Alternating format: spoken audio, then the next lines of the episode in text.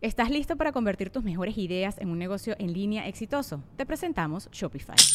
Tal vez no lo sabías, pero nuestro podcast More Than Mamis es un negocio y lo empezamos por supuesto para desahogarnos y hablar sobre la maternidad, no para convertirnos en expertas de ventas y del e-commerce. Así que sí, necesitábamos ayuda para vender nuestro merch y poner en marcha nuestra tienda. ¿Y cómo suena con Shopify?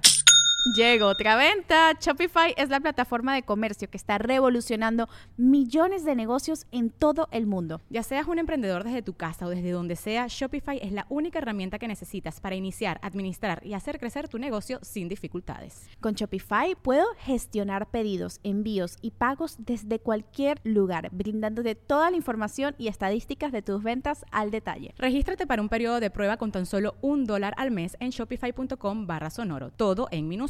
Ve a shopify.com barra sonoro para llevar tu negocio al siguiente nivel. Shopify.com barra sonoro.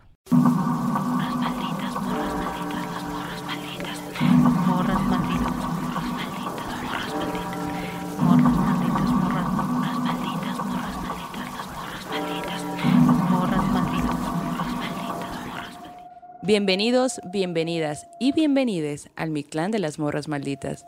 A partir de este momento, abrimos la puerta a historias de vivos y muertos.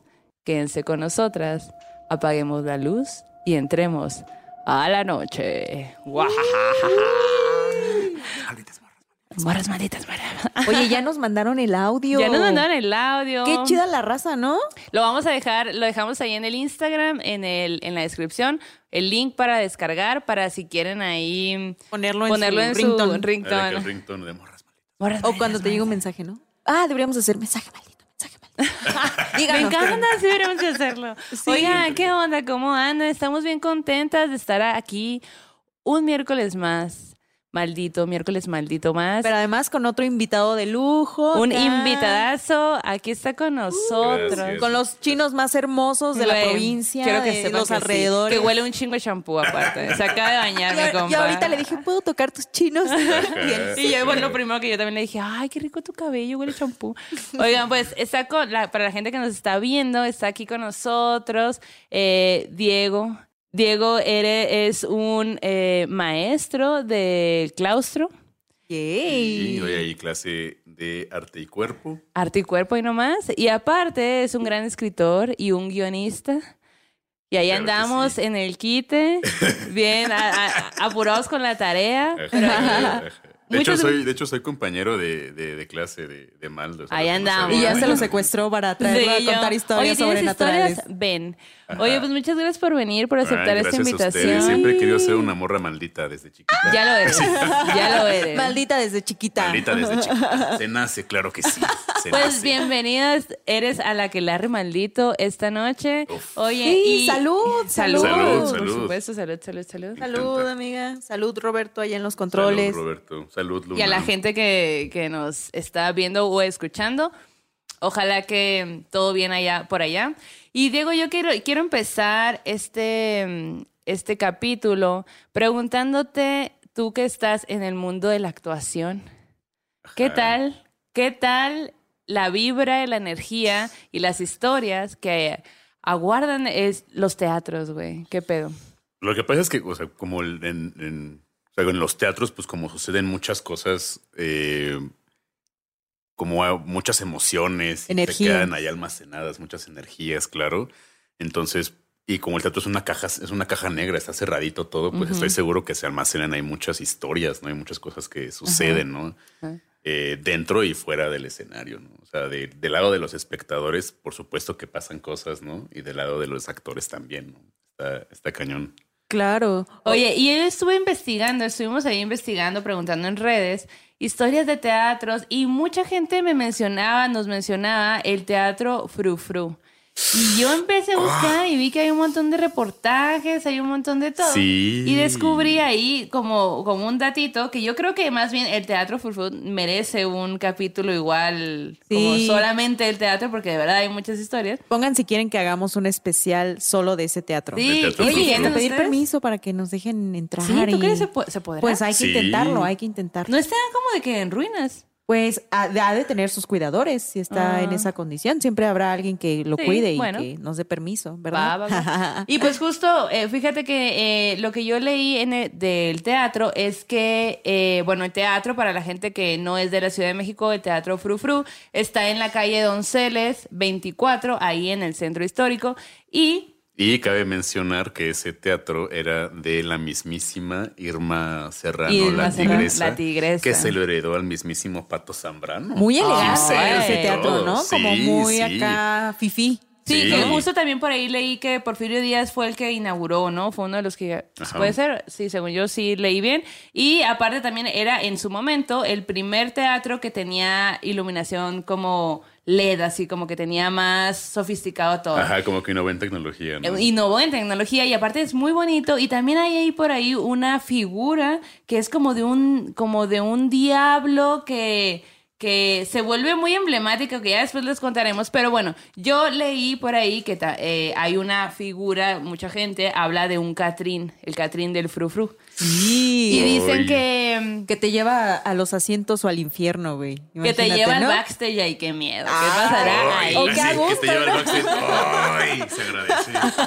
Se antoja. Anda, o sea, ya desde que hablamos del diablo andamos nosotras imparables. Sí, sí, sí, desde imparables. el capítulo pasado empezamos a hablar del diablo, nos contaron historias y que muy guapo y que muy así, que muy así, y nosotros de que, ay, que presenten al diablo. Sea, Saquen. Saquen al diablo.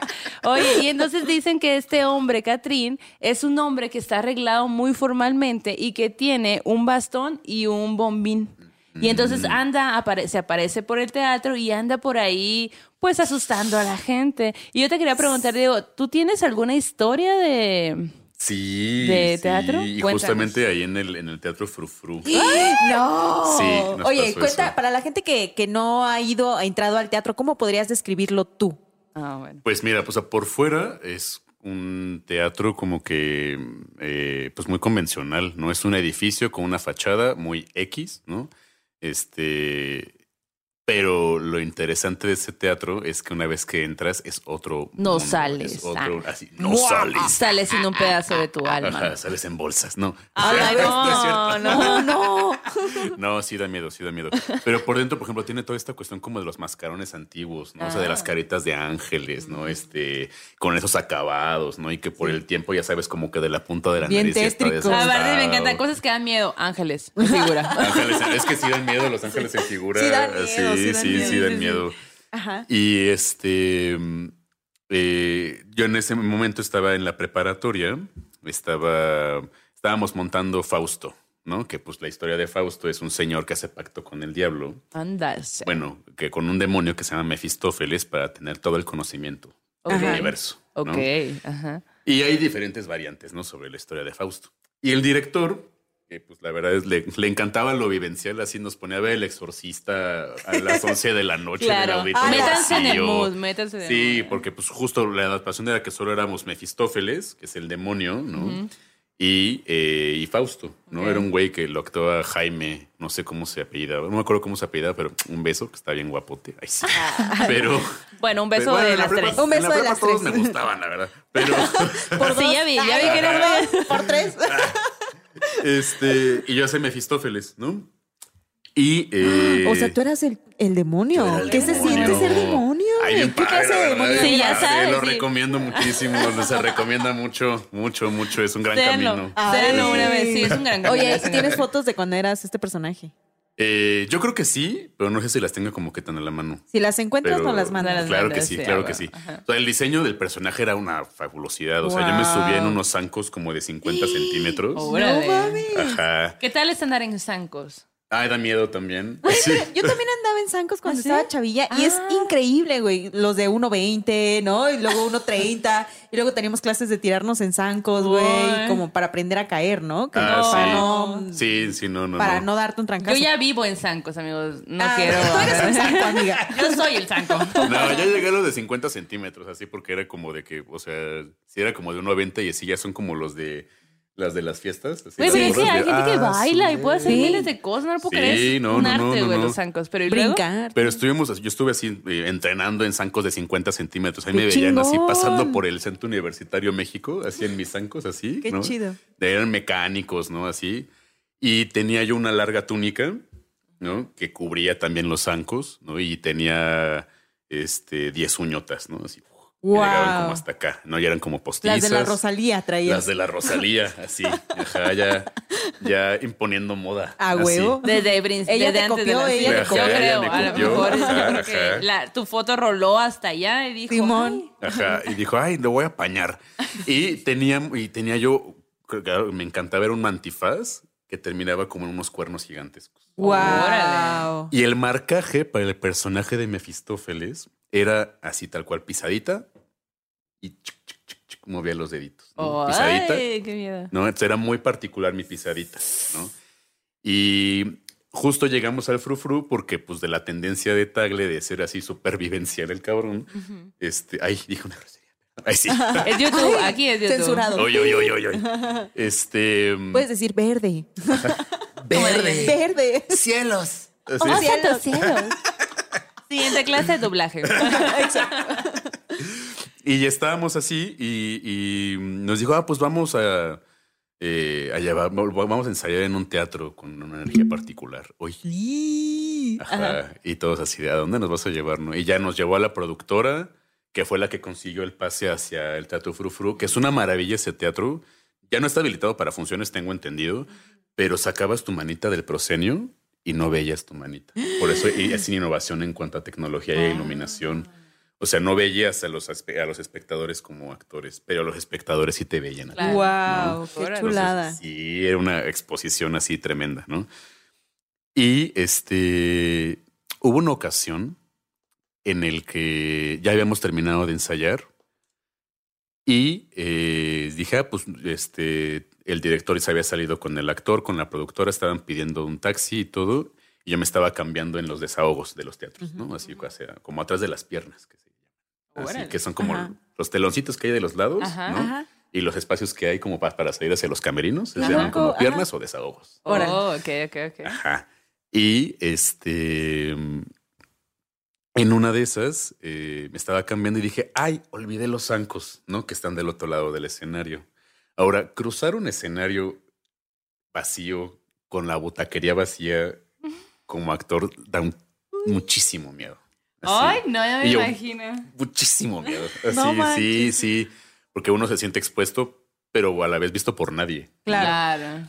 Y este, pues ya crucé y dije, bueno, ya, no, me cruzo. Y en eso ya se va la luz. No. Y yo, no, ¿Qué, pero. ¿Qué hice? Ajá, y dije, no puede ser. Pero estaba a mitad del escenario, ya saben. Y era boca del lobo, totalmente. Boca del lobo era oscuridad absoluta. Bueno, si hacías esto ya no veías tu mano. Exacto. No, Ajá, sin luz. Era así de avanzando, así como A tientas. hacía tientas. Y dije, a ver, a ver. Avanzando y rezando, avanzando y rezando. Ajá, no, todavía porque no tenía tantísimo miedo. Ah. Pero dije, solo quiero llegar como al otro lado del, del- de los desahogos y agarrar los zancos y tantear y salirme e irme, ¿no? Ujú.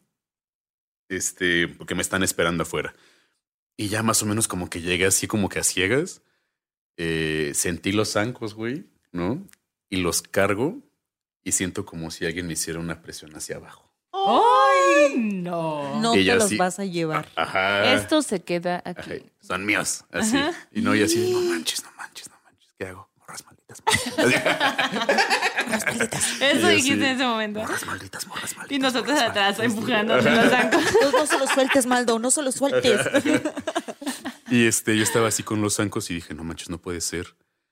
Y en eso, pues sí, ya empecé a tener todos los síntomas de una peli de terror así. Ah. así No manches. Me empezó a dar de que frío, se me empezó como a subir la presión, este, como un chillido en los oídos, ¿no? Así dije, "Wow". Llegaste al, al momento, al chicloso, Al chicloso sobrenat- sobrenatural. sobrenatural. le ¿Ah, sí? Como Así se le este ambiente. le decimos Así le decimos nosotros, no nosotros. sé cómo, no sé cómo le ¿Qué diga es la gente. Así de que te suman los oídos. Ah, Sí. la Pues sí, esta, esta sensación de que algo extraño está pasando, tú estabas bien, de repente ya no. Es esa sensación, ¿sabes? Sí, Sí. bajo Te el puede pasar. Ajá, exacto. Sí, como en esa escena de película de terror de que la señora así ya está embrujado el lugar y se tapa y se arrebosa, Ajá. ¿no? Y dice, Y la cancioncita.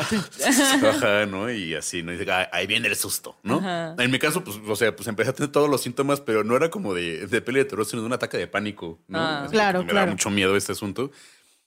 Pero tan no llegaba a lo peor, güey. O sea, sentía los zancos así, ajá, y en eso como que volteo del espacio de donde venía, del otro desahogo, Y había unas lucecitas de una consola, güey, Ajá. Ajá. que alumbraban Micro. silueta del Mefistófeles que yo estaba haciendo, güey. Pero lo estaba yo viendo en la vida, o sea, en la vida real, ¿sabes? O sea, me estaba viendo. Y yo dije, no hay manera que sea alguien más, porque yo tengo los zancos aquí conmigo, güey. Y yo lo veía en zancos, ¿sabes? Y Ala, hacía la, hacía, No la, hacía la Ay, caminadita de que pisaba y, No. Lo hacía perfecto. Y yo, ¿qué pedo? Y tenía mi antifaz y todo. Y dije, a ver, pues el vestuario igual lo dejé del otro lado, pero los zancos aquí los tengo y solo existe un par, ¿no? Así, y son míos, ¿no? Y entonces dije, no puede ser. Entonces el, el Mephistófeles hace como... eh, como que se da la vuelta, me da la espalda. y ¿Pasa por enfrente los de ti? camerinos. No, no, Ah, no, sí, sí, desaparece hacia derecho, los ajá. camerinos. O sea, había una distancia como de muchos metros. Wow. Ok, ok. Yo tan, no si me dijera cinco, no sabría. Sí, no es así de. No tengo imaginación espacial. Para allá, mira. de Por aquí allá. Se ve de aquí para allá, pero no están viendo para dónde Güey, es. qué imagen tan poderosa esta que nos acabas Ajá. de compartir. o sea, tengo sí. la piel erizada, así los pelitos erizados del cuerpo, güey. No mames. Estuvo Oye, Diego, ¿y, tú. ¿y tenías miedo? En ese Claro, momen- en ese momento mucho, ya. mucho. O sea, en ese momento, o sea, solté los zancos, o sea, preguntaba como que Los angos que no habías podido cargar. levantar, ¿no? O Ajá, sea, no, porque no tenía fuerza ya en las piernas tampoco. Es como cuando se te sube el muerto, ya sabes. Uy. y como que Sí, tú, sí. tú- como que el, el sistema nervioso como Todo que te gobierna, sí, ¿no? Y sí. como que te haces así, ¿no? Te engarrotas. Te engarrotas, Ajá. exacto. Ajá. Yo estaba así, ¿no? Y, y dije, voy a tener un ataque de pánico. así. Pero ya habías tenido antes, o, o sea. De ese nivel, casi no. Ok. De ese nivel, casi no. Ok. Y ya lo que se me ocurrió fue empezar a patear el suelo, güey, así. Dice, ¡Tagle!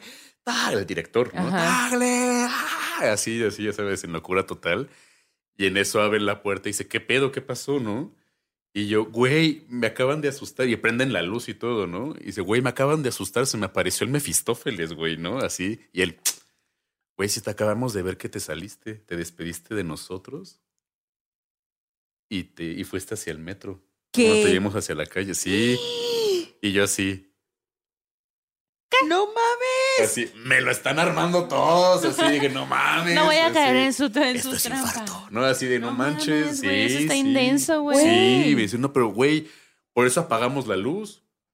¿No? Y yo de chiripa ya me estaba yendo cuando empecé a escuchar tus gritos. No, No pinches Y mames. yo dije, Pero, y, o sea, ellos te vieron, a ti te vieron. Sí, o A sea que yo tú me saliendo salí. con tu chino. Sí, sí. Ahí tenía el cabello más cortito, pero sí, que dije, ya me voy, Claro. compañeros, que pasen buena noche, ¿no? Así. Ah, hablaste y todo para Hablé y todo, y les Te dije, nos vemos, bye, ¿no? Y tal, este, no íbamos a irnos en taxi juntos, ¿no? Y no, no contesté, así, según, ¿no?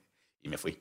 Oh, y tú, Güey, era una trampa, ¿no? era una trampa, güey. Cañón, ¿no? cañón. Yo dije, ¿qué pasó? Imagínate, imagínate que te estudió tan bien este, este ente ser que Sí, el Mefistófeles. El Me- Dijo, voy a hacer Mefistófeles. a este güey. me voy a Ajá. quedar con, su perso- con toda su personalidad y que él se quede aquí siendo Ya el que él me alma está del haciendo a mí, ¿no? Sí. Sí, no, y de hecho ya después nos contaron que justo, o sea, lo que sucede es que hay una entidad en ese teatro, en el Frufru, que además del Catrín, eh, está esta, esta otra entidad que el velador le llama el imitador. Ah. Que según... Otra vez mis pelitos, güey. Ajá, que según era un aficionado al teatro que nunca pudo hacer teatro Hijo de la chingada. y que después cuando, o sea, te está viendo y le gusta tu actuación, le gusta tu performance, pues nada, se te aparece y te imita. Nada que daba la particularidad que tú de, estaba haciendo un demonio. Así. Güey, eso es una película de terror, ¿estás de acuerdo? Sí. Güey, un guion de eso, Cabrón. güey, cabrón. Cámara Facultad de Cine. Sí, ya titulación, ya tengo mi proyecto de titulación. Sí, sí. Un cortito mínimo estaría bueno. Está muy bueno, está muy denso. ¿Qué pasó después? ¿Cómo llegaste a tu casa? ¿Y ¿Qué- no te, o sea, te ¿no te dio el mal del después? O susto? sea, ajá. No, ¿Comiste pues, pan? yo- Comiste un bolillo. Un bolillo para el susto. Sí. No, tomé mezcal. Ah, a huevo, a huevo. Perdón, no sé por qué dije lo del pan, si era Sí. obvio que ibas a tomar. Obvio. Somos Team Mezcal en, esta, en este Sí, podcast. Ay, obvio. Pues sí, o sea, después de eso me dice, pues hasta te acabamos de ver salir y yo así de, güey, no, así aquí estoy yo, ¿no? Y dice, Llorando en, en Sí, pánico, ¿no? sí, ya Tagle como que me contuvo, me dice, no, pues vamos a cenar unos taquitos antes de irnos. Y yo, y Jaime, ya ya se fue Jaime. Y la productora también ya se fue, nada más quedamos tú y yo, pero tranqui, ¿no? Y dije como, güey, ya no me vuelvas a traer a estos lugares de vivencialidad extrema, por favor. Oye, aparte, o sea, el frufru estaba habitable, pues. Se estaba, se, se había. No, ya no. Ya no. Más- ajá. nada más lo habían rentado porque el director quería que vivieran esa Ah, experiencia extrema, ¿no? Y sí, la viviste. Todo Sí, estaba súper sí. en ruinas, así. Sí, por eso le decía como de los mascarones de los Ay, angelitos no. que estaban así como que en sus tiempos imagino como que, ay, qué tranquilidad verlos. Sí. Pero ya después del tiempo ya pues es un, es un cadáver eso que estamos viendo. Los ¿no? angelitos, ayuda, Ajá. ayuda. Restauración, por favor. Restauración. Y luego también supe que a Natalia Lafourcade le pasó lo mismo cuando cantó la, en su gira del Jujuju. Ajá. Ajá. Hizo una presentación de Frufru, Ujú. ¿no? Y ahí se le apareció también el imitador. ¿Y? A ¿De ella? A Natalia Lafourcade herself. ¿Y cómo, ¿Y cómo te A sabes ver. la historia? O sea, te- co- o sea, ¿cómo lo vio? ¿Cómo...? Ah, quién te porque la anduve contó? con ¿Quién un te la contó? integrante de su banda después. Ah, Ajá. Y ella me dijo, no, no, si te pasó eso en el frufru, a Natalia Lafourcade le pasó esto, ¿no? Así. Pero, la Dije, bestia, ¿y cómo es la historia? ¿Te la sabes? O sea, más o menos, o sea, o sea, por lo que más o menos me acuerdo, o sea, que Natalia estaban en ensayos y el vestuario de Natalia Lafourcade en el Jujuju era como esta, como una máscara como de un tigresote y un vestidito muy aquí, ¿no? Muy pupú. Y este... Sí, claro que te Muy entendí, pupú. perfecto. Que es muy pupú, yo nomás Ay, ubico no el sé, muy ¿Cómo definirías el muy pupú? Pues como... Muy cute. mm, Ajá. Pues sí. Muy... Sí, ajá. Así, muy pupú. Así. Muy Natalia Lafourcade, muy mapa. Muy Natalia Lafourcade. Ok, ok. Y este, y que se metió a orinar al camerino, güey, y que, y que de repente vio así como que se le apareció la silueta de pues de ella. Y así de, oigan, ¿quién entró al camerino? No, pues nadie, güey, ¿no? Pero pues vi que entró y luego se salió y yo pues estaba meando así y la vi. Y me vi a mí misma, güey. Imagínate qué choque ese No pedo. manches. Y Sí. nada- sí, he escuchado algunas historias de gente que ve a otra gente, o sea, como lo que le pasó de que vio que salió del, del teatro. ¿no? Y que resulta que no, que él estaba en otro lado, ¿no? Sí he escuchado algunas historias similares, pero en este contexto me parece súper denso, güey. Sí, como no. muy, muy y luego pesado. de noche, no, no, no. Sí, no, es así de las experiencias más fuertes que me han pasado, o sea, eso en, en, en, en los teatros, así. Wow. Y ya saben, más aparte de eso está como la historia, la niña que se aparece. Ah, Siempre, ¿no? Que te tocan la puerta. Ajá, el fantasma de Pedro Infante de los estudios Churubús, Sí, ¿no? sí, que sí. pues, se escucha cantar, ¿no? Ay, Exacto. qué padre. Este, sí. Ay, que el la, fantasma te quiere XW, asustar. en la XW también dicen que, como está el piano ahí de Agustín Lara, creo que es, Ok. que dicen que este toca el piano, que a veces luego huele a puro, ¿no? Que es porque él había, había estado mucho tiempo de su vida allí y después de la Ah. muerte seguía manifestándose, ¿no? Wow, Wow. qué En el lugar en el que trabajo también sí. siempre dicen, ahí está la niña, la niña, que no sé qué. Y fíjate que un amigo del Excelsior me contó igual que en donde está la esquina de la información, ya se mudaron los de Excelsior, pero me contó hace poco que eh, dice, güey, yo una noche estaba, seguimos algunos trabajando allí en esa esquina y yo estaba muy de tarde y de pronto escuché que había como mucho bullicio y dije, hay una junta, una noticia acaba de pasar, ¿no? se, se levanta de su escritorio y va a la sala de juntas y no hay nadie. y él así de, ¿Ay qué? Así, ¿Ay qué? ¿Me Ay, ¿qué- hackearon? qué hago? qué bueno, pues ya Me voy a hackearon. dormir. ¿Qué, Ajá, pe- sí, exacto. ¿Qué pedo con esta Matrix? Exacto, sí. Ajá, pero dice, había como un escándalo, güey. Estaban hablando muchas personas, ¿no? Y dice, güey, es una noticia, ¿no? Va nadie. Oh, no, a la verga, güey. Ajá. Sí, sí. Y- Oye, ajá. ah, pues justo. Creo que otro de los teatros que, que también tiene sus historias es el de el Teatro Esperanza Iris. Uy, teatrote. Que Sí, Es uno de los teatros teatrazo. más hermosos, güey, que, que yo he visitado. Está ahí en la calle de Donceles.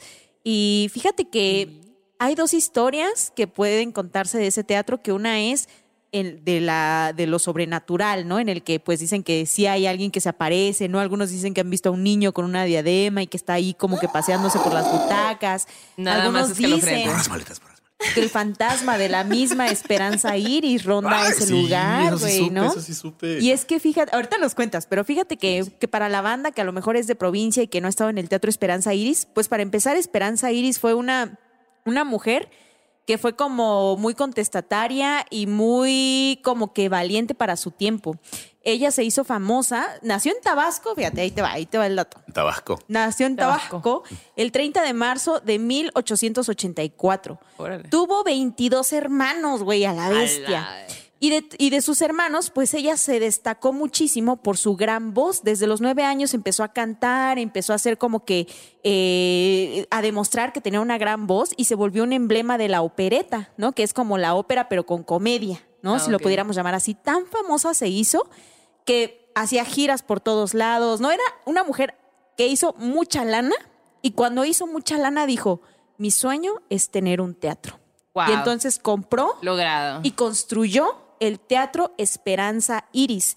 Este teatro lo construyó en, a ver, déjenme les doy la fecha exacta.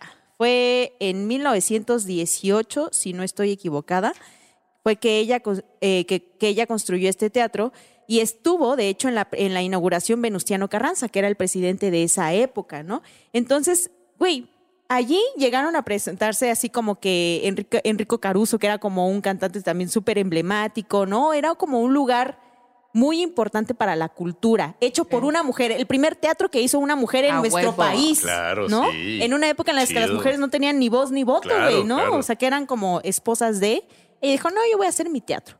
Cine, y, y ¿sabes qué es la maravilla del, del Esperanza Iris? Que ella, en la parte más alta del teatro, se hizo un palco que daba a su habitación. Ah. Entonces ella tenía su habitación y salía de su habitación y tenía un palco que daba hacia el escenario. Nomás, Entonces, ella vivía allí. Son, es que hay muchos testimonios por parte Cuenta, de cuenta, actores cuenta, cuenta. que cuando, cuando están actuando y están justo en el, como en el centro del proscenio, o sea, de- del escenario, y voltean hacia arriba, ven a Esperanza Iris. Porque es una entidad que solo se le aparece a los actores. Ah. No se le aparece hasta ahora al público. Y eso es así como rumor entre voces, entre actores, nada más. Así de que vas a actuar en la Esperanza. Ay, pues si, Cuidado, si actúas chido, claro. se te va a aparecer la doña. ¿no? Sí, Así. que está viendo, viendo las puestas. Mira, hasta se me hace la piel así como que súper chinita todo el tiempo, porque Ajá. justo, o sea, e- era una mujer que tuvo toda la fama, pero también tuvo toda la desgracia que tú te puedes imaginar, porque, bueno, tuvo tres hijos, los tres se murieron, y tuvo un esposo, ella ya tuvo varios matrimonios en su vida, pero tuvo un matrimonio que fue, creo que, un- una desgracia en su vida. Se casó con un vato que se Ay, no. Sí, Desde ahí desde todo ahí. mal. Así- Desde- Sí. Nah. Se casó con un, pa- con un vato que se llamaba Paco Sierra. Y Paco Sierra, eh, pues era mucho menor que ella, dicen que era 20 años menor que ella, también se dedicaba al canto. Y ella se enamoró profunda, profunda, profundamente de, ella- de él. Eh, tan enamorada estuvo que no pudo ver todas las red flags de este personaje. Y un día, Es fíjate, que sí pasa. Pues sí. Así.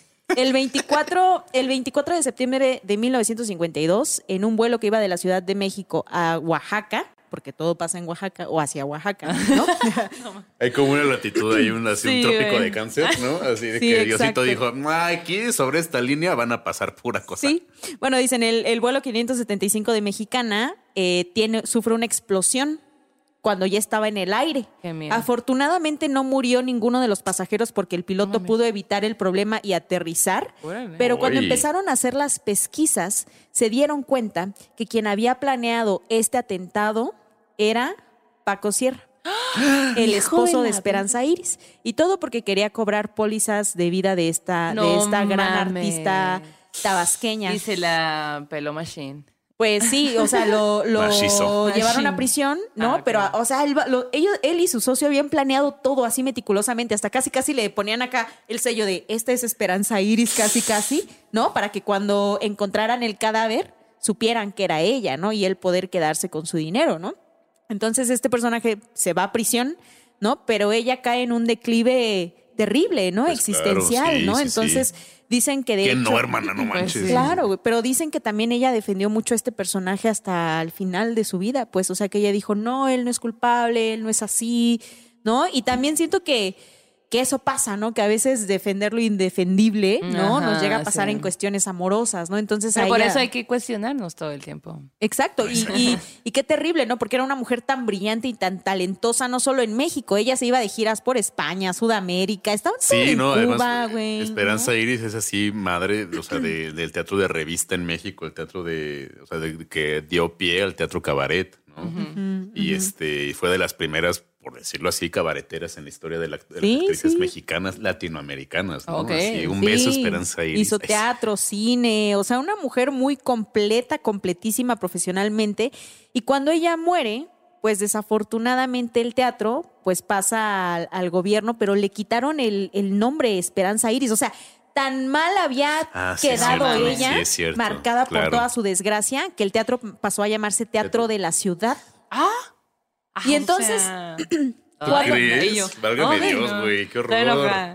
Así, ya Y entonces, en 2007, cuando el teatro cumplió 90 años de vida, fue cuando se hicieron las gestiones para regresarle su nombre, Esperanza Iris. Ah. Entonces, actualmente el teatro se llama Teatro de la Ciudad Esperanza, Esperanza Iris, Claro, que es un pequeño innecesario acto de justicia hacia esta mujer, Claro. Que siento que, no sé cómo lo vean ustedes, pero siento que cuando las mujeres pasan por situaciones terribles en sus vidas se les castiga más que cuando los hombres, ¿no? O sea, me pregunto claro, si a un sí, hombre sí. le hubieran quitado el nombre de su teatro. No, y No, pongámonos si a hubiera pensar sido- cuántos teatros tienen nombres de mujer en la Ciudad de México. Solo conozco El el, Esperanza Fábregas. Iris, el Fábregas, María Teresa Montoya.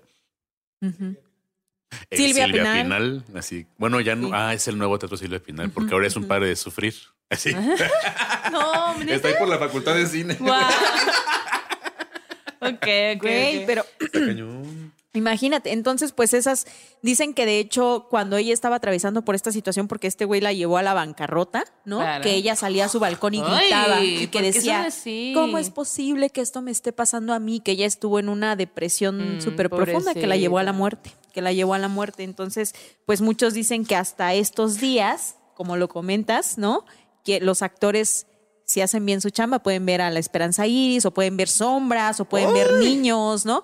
Entonces, si usted ha ido al Teatro Esperanza Iris, pues cuéntenos cuál ha sido su experiencia para que. Eh, y de hecho acaba de ser su aniversario luctuoso, porque ella murió el eh, 8 de noviembre de 1962. Ah, Órale. ok, ok. ok. Entonces, apenas es el aniversario de, de su fallecimiento, y pues esa es la historia. Pues hay que prenderle una velita. Sí, por sí. sí. sufrimiento, la verdad. La veladora. Sí. Y agradecimiento por, por haber creado un teatro, porque también eso es un gran mérito. Oye, yo les quiero contar una historia que, de Sonora, porque algo tengo, algo tengo, tengo que traer de allá. pues, ¿no?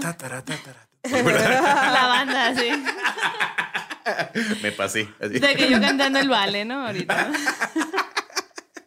Oye, pues resulta que en Ah, perdón, nada más aclarar que murió el 7 de noviembre. 7 de noviembre. Ah, hace poquito. Hace bien poquito acaba de días. pensar. Este, en, en Obregón, Sonora, hay una universidad muy grande que se llama Itson. Y dentro del Itson hay un teatro, el, el Teatro del Itson. Entonces, eh, este teatro resulta que guarda también ahí una historia de algo mm, de lo más terrorífico que te puedas imaginar. Imagínate que, si ya de por sí, un teatro eh, ya tiene su, su miedo, ¿no? Ahora métele un payaso que se aparece, güey. ¿Eh? No. Un Ay, payaso. un payaso. La, la historia cuenta que este, pues, actor se estaba, eh, disfra- pues sí, o sea, como ando como todo- Caracterizando. caracterizando de payaso y entró en una disputa con los otros payasos que llevó a su muerte. Y desde que eso pasó hasta la fecha, se cuenta que eh, cuando estás en el teatro, hay, aparece un payaso atrás y, y te ve. O sea, te ve a ti como, a- como actor o a ti como público. Wow. Y el payaso es un payaso que es un ente, pues anda por ahí. ¡Qué ¿Cómo la loco! Güey, yo me muero si veo un payaso en el Un teatro. payaso Ay, no. ay, no, güey. Ay, no, ay, Tiene no, todo para estar mal. eso. Sí, ya sé. Pues no se enteraron que en el parque hundido estaba asustando a un payaso. ¿Qué? No. No, hace como un par de años. ¿Tú te acuerdas, Roberto? Estaba muy, estaba, o sea, era muy voceado en 100 redes sociales de que se aparece un payaso como a partir de las 9 de la noche en el parque hundido y ahuyenta a, a- a los que van pasando. O sea, salía en, la- en las noticias y todo. No sé si en la noticia alcanzó a salir, pero sí en redes sociales. En redes sociales. y yo, pues, imagínate que estás caminando paseando a tu perro, así de la No. nada, así sale el payaso. Uy, no. Uy, no. Qué loco. No, gracias. Oye, y lo cierto es que como que no solo los teatros, sino también las puestas en escena que tú realizas cargan con su propia energía, ¿no? Yo creo que eso sí, que te sí, pasó sí, a ti sí, tenía todo que ver con el tipo de personaje que sí. estabas haciendo. Y de hecho, yo fíjate que hace unos años tuve la oportunidad de ir a ver la puesta en escena de La Dalia Negra. Qué chingona obra de Óscar Ortiz de Pinedo. Claro.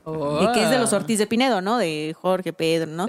Y me gustó mucho visualmente porque habla acerca pues del asesinato de Elizabeth eh, Short que ocurrió, es un hecho real del cual se han hecho muchas ficciones al respecto, ¿no? Que era una mujer que tenía estas aspiraciones y deseos de ser actriz en la industria hollywoodense, ¿no? Y de pronto un día la encuentran pues asesinada de una manera súper violenta, ¿no? Como con eh, amputaciones, como que Ah, ella había sido torturada terriblemente antes de llegar a su muerte. Entonces, nunca se feminicidio resolvió. le llaman. Sí. Ajá, ajá, exacto, ¿no? Y, y fue tan violento y de una manera tan planeada, por así decirlo, que generó mucho, ¿no? Libros, películas, puestas en escena como esta de Los Pinedo.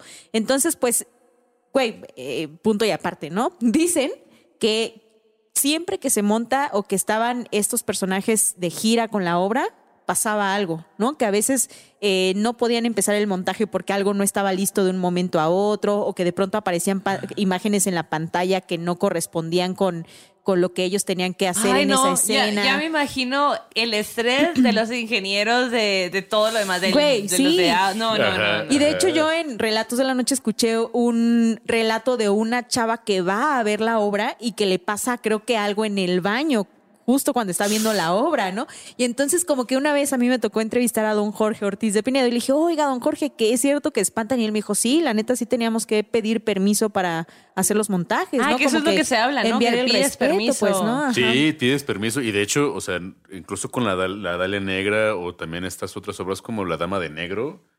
A huevo. también. Sí. O sea, que, que, o sea, además de pedir permiso y demás, tiene una serie de especificaciones.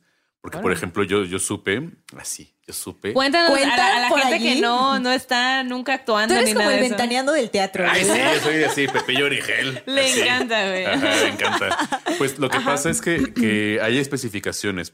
eh, y esto lo pueden encontrar en programas como, como este, la historia detrás del mito. Ay, sí. Ah. Sí, Sí, yo también vi eso, está muy bueno. Está muy chido. Porque los actores cuentan sus historias sobrenaturales en los teatros y Ajá. cosas por el estilo. Y justo eh, hay especificaciones para que, porque es la misma dama de negro, se dice que es la misma dama de negro la que te exige cumplir con cierto número de representaciones, de funciones en una temporada. Porque si no, O si no, algo malo pasa. Cuello. ¿no? Por ejemplo, incluso hay productores que dejan en su testamento, si yo me llego a morir durante esta temporada, No. relevo como productora no sé quién, a no sé quién, a no sé quién. Porque tiene, hay como una especie de maldición, tanto como la Dalia Negra. Soy más consciente de que eh, con la Dama de Negro, o sea, que, que hay alguna sí, especie sí. de maldición que si no cumples con lo que los oh god, exigencias, no mames. hay así azote, así hay tabla y castigo. Ajá. Todo Sí, un o cierra ritual el y todo un teatro, o tributo, se ¿no? accidentan los actores, No. o este. Sí, siempre está pasando algo. Sí, siempre está pasándolo continuamente. con- Oye. Continuamente como en morras malditas. siempre Güey, están sí. pasando. De hecho, eh, estaba buscando como info de esa, de esa puesta en escena de la Dama de Negro y me encontré por ahí una nota de una amiga, de mi amiga Cristina Pineda, cuando trabajaba en el Uni, y ella dice que justo Odiseo Bichir decía que, que se, se A ver, les voy a leer, dice. eh, um, que no se han salvado de hechos inexplicables, ya que durante las pruebas de sonido en Toluca, estando en el camerino, sintieron, sintió Odiseo Bichir que le tocaron la mano después de que le cerraran la puerta y apagaran las luces. Ay, güey. no. Casual, güey, ¿no? Aquí Dice, nomás. siempre estás bien con la dama de negro, te protege, su pero su maldición es tremenda. Sí, no. incluso si no cumples con las exigencias así, de que exigencias técnicas de vestuario, de representación. Todo ¿no? tiene que ser perfecto, o si no la dama aparece, ¿no? Ajá, o Oh. tiene que haber cierto número de repre- justo número de Sí. representaciones, temporadas, teatros, así. Y de hecho que eh, Calvo, que era creo que el productor, decía que justo durante uno de los montajes se encontraban eh, o detectaban la presencia de un niño y que este niño incluso le llegaron a tomar foto y que sale sin cabeza, güey, en la foto. Ajá. No. Sí, ¿cómo es? Eso, ay, no. No puede ser, No, no, no, puede no. ser.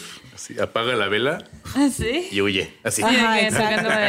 Ya, ¿te acuerdas que me invitaste a, a ver a, a Ladino? A un teatro. Sí. Ya lo voy a pensar. Ah. Está bien, amiga. Oye, pero ¿a ti te, te ha pasado alguna otra experiencia sobrenatural más allá de los teatros que quieras compartirnos antes de pasar a nuestra siguiente sección? Ay, sí, la verdad es que sí. Ay, sí. Lo A estaba ver, pensando desde que me invitaron. échatela. Dije, voy a contar esta historia que casi no cuento. Ah. Ajá, porque está, sí está, está cañón. Porque yo soy de Tijuana, ¿no? Ya no se me escucha el acento porque llevo ya 14 años viviendo aquí, pues ya no manchen, ¿no? Entonces. Y te este, mueves en el mundo de puro actor de puro y actriz. chilango, Sí. ajá, ajá. Pero a veces ya se me sale el acento, ¿no? Pero ahí en Tijuana yo viví en un municipio que es muy pobre, se llama la Sánchez Taboada, ¿no? Que es como la parte, la parte más industrial de Tijuana, ¿no? Entonces, este, pues sucedió como un lapsus en mi infancia como de evangelización por parte de la iglesia. Inga tu Que Ajá. eso sí da mucho miedo. Eso sí da miedo. Un beso al padre Emilio. No Y manches. este, Güey. ¿Quién es el Ay, padre no. Emilio, güey? yo, pues, ay, el padre que me, que me alfabet- alfabetizó, porque pues, o sea, realmente como que éramos mucha familia, muchos hijos, ¿no? Este, mucha familia, ¿no? Ajá, ajá. Y este, y el señor estaba como que muy interesado como en, en aprendernos, o sea, enseñarnos a leer y a escribir, ¿no? Ah, ok, ok, ok. Ajá. Y, y era muy chido. O sea, o sea, yo desde los ocho años leía Tolstoy. Ah, qué Crimen y castigo de Dostoyevsky. ¿no? Hola. sí, yo bueno, por eso dije un beso al padre Emilio. ¿no? Sí, ok, Entonces, era ajá, buen pedo, era buen pedo. Era buen pedo. ajá. Que yo sepa. No, a mí nunca me pasó nada, ¿no? Y Entonces hubo realmente como que un, un momento en el que pues mi familia creyó que era un niño de yo de Dios. O sea, que lo mío era ser sacerdote. Y mírate, era sacerdote. y mírate Y mírate. No, no hubieras podido Sí. presumir este. la, de, la destrucción No es en la una que etapa, estás. mamá. Así. Así es mi vida, madre. Así es mi vida, madre. ¿no? Entonces, este, pues nada, eh, hubo una ocasión en la que justo yo le dije a mi mamá, mamá me quiero iniciar como en el sacerdocio, ¿no? Así quiero No ser puedo creer esa una historia, persona Diego. de Dios, ¿no? O sea, sí lo pensaste. sí lo pensé de La verdad. aleluya sí y tú, la aleluya va a estar muy orgullosa de ti. Ay, sí, claro, un beso, aleluya. Ay, De veras, sí. así, compañera. Aleluya nuestra. nos contó la historia de ¿Quién cuando es se- Aleluya? Aleluya es la, la- la persona que nos contó la historia, que también es nuestra compañera ahí de clase.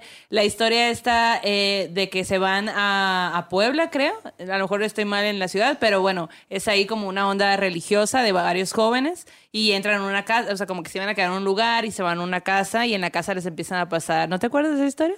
Ya tiene un buen que la conté. Uh. Pero va- vamos a invitar a Aleluya. Aleluya. Eres, nuestra- eres la siguiente. Eres invitada. la siguiente, aleluya. Aleluya. Sí, y este. Eso sí, me dan mucho miedo las, las canciones religiosas, la verdad. las de iglesia, como que digo, ¿Te bueno, miedo? pues como que, o sea, si yo estoy dormida o estoy sin hacer nada y de repente de fondo se escucha, sí me da miedo. Ah, sí, no Sí, a la Yo vivía al lado de una bueno, una ex hacienda, era como que la hacienda tenía como que su iglesia y los domingos en la mañana escuchábamos la misa. Imagino. Yo me despertaba escuchando así el padre nuestro y yo, ay, ya, qué antojo de unos taquitos. así. Domingo de Cordero. Rezando con un Ajá. rosario comiendo taquitos. Entonces, Bueno, ¿y qué? regresando a la historia, hubo un momento en que pues el sacerdocio, ¿no? Y este, eh, el padre Emilio era padre benedictino.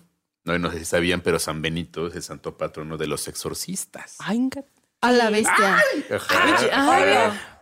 Ala, ajá, y es este eh, justo esta temporada en la que, pues tú sabes, el norte del país es así como católicalandia, ¿no? Así, Claro, Entonces claro. es imposible no huir del catolicismo, Es ¿no? muy imposible. Y hay muchas veces en los que ciertas neurodivergencias se confundían con posesiones, ¿no? Así de alguna manera, ¿no? Entonces es como de que, ay, no, es que está loca, ¿no? Así, pero no, no es posesión, ¿no? O está, este, está histérica, ¿no? Entonces hay que llevarle a un padre, Ajá. ¿no? Así. Que le ponga Era- agua bendita en la frente y ya está. Y ya con eso curada está. Curada, ¿no? Así, ahí curada. estaba la magia de Diosito, güey, ¿no? Así, ya estuvo, ya estuvo. Ajá. Y este. Y eh, mi familia tenía como que irse de viaje, una cosa así. Y fíjate, o sea, cada vez que lo recuerdo, lo recuerdo más borroso. O sea, Claro. como que lo.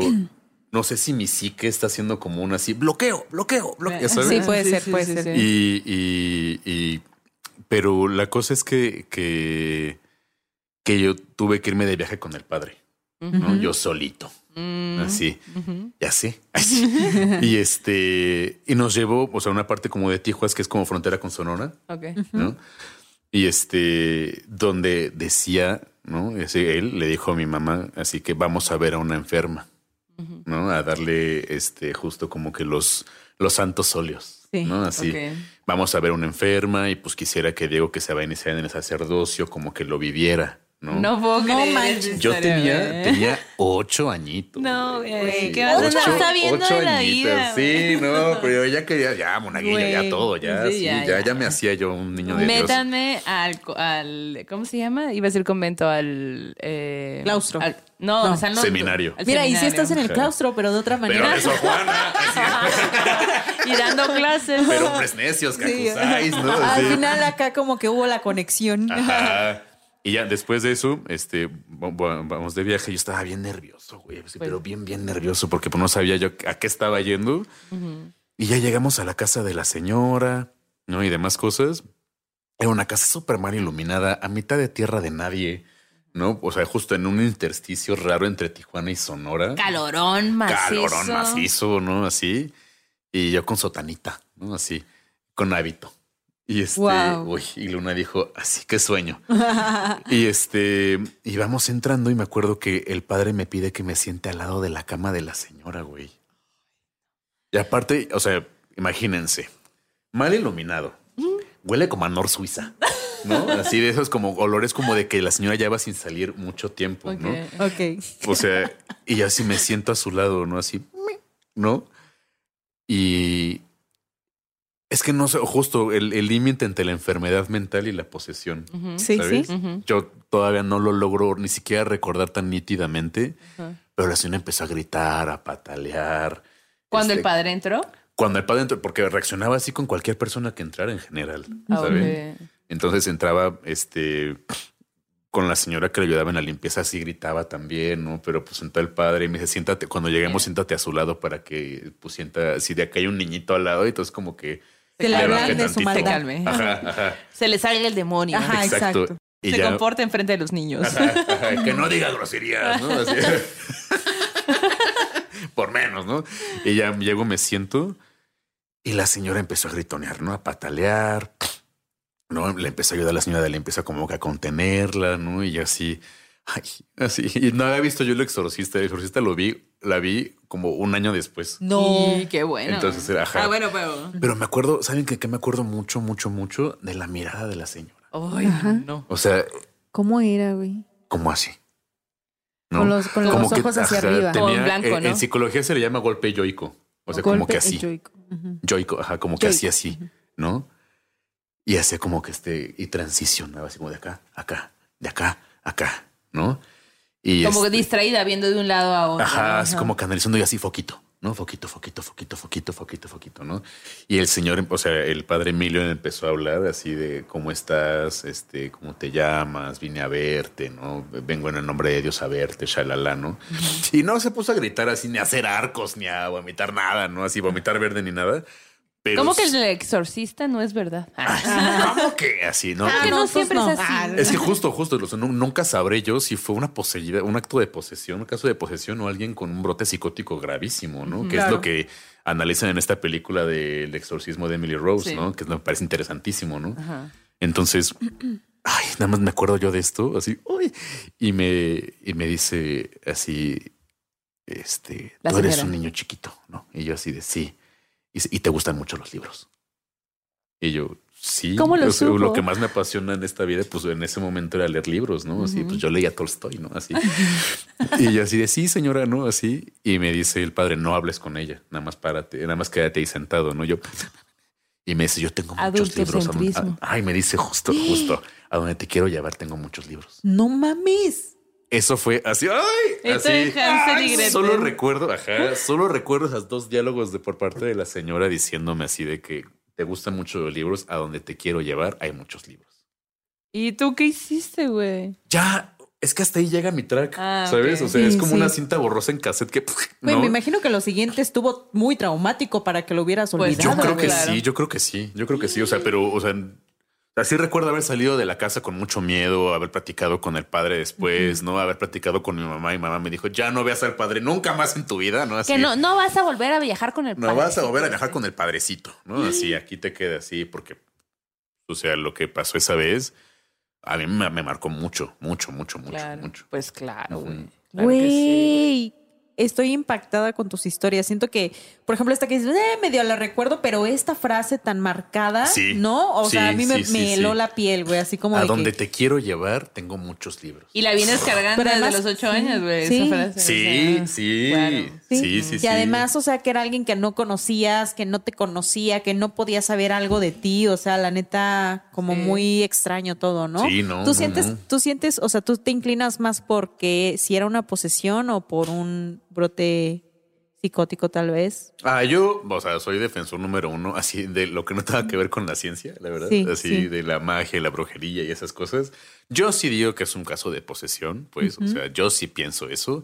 Y no, o sea, la, la posesión no hay que hablar en otros idiomas y Claro. tener mil voces en la garganta, ¿no? O sea, creo que es un estado de, de alma muy, muy particular, ¿no? sí, y lo sí. que vi, viví en ella, o sea, no, no puedo olvidar su mirada, no puedo olvidar lo que me dijo, no puedo olvidar el olor de su casa, que a Comanor Suiza, ¿no?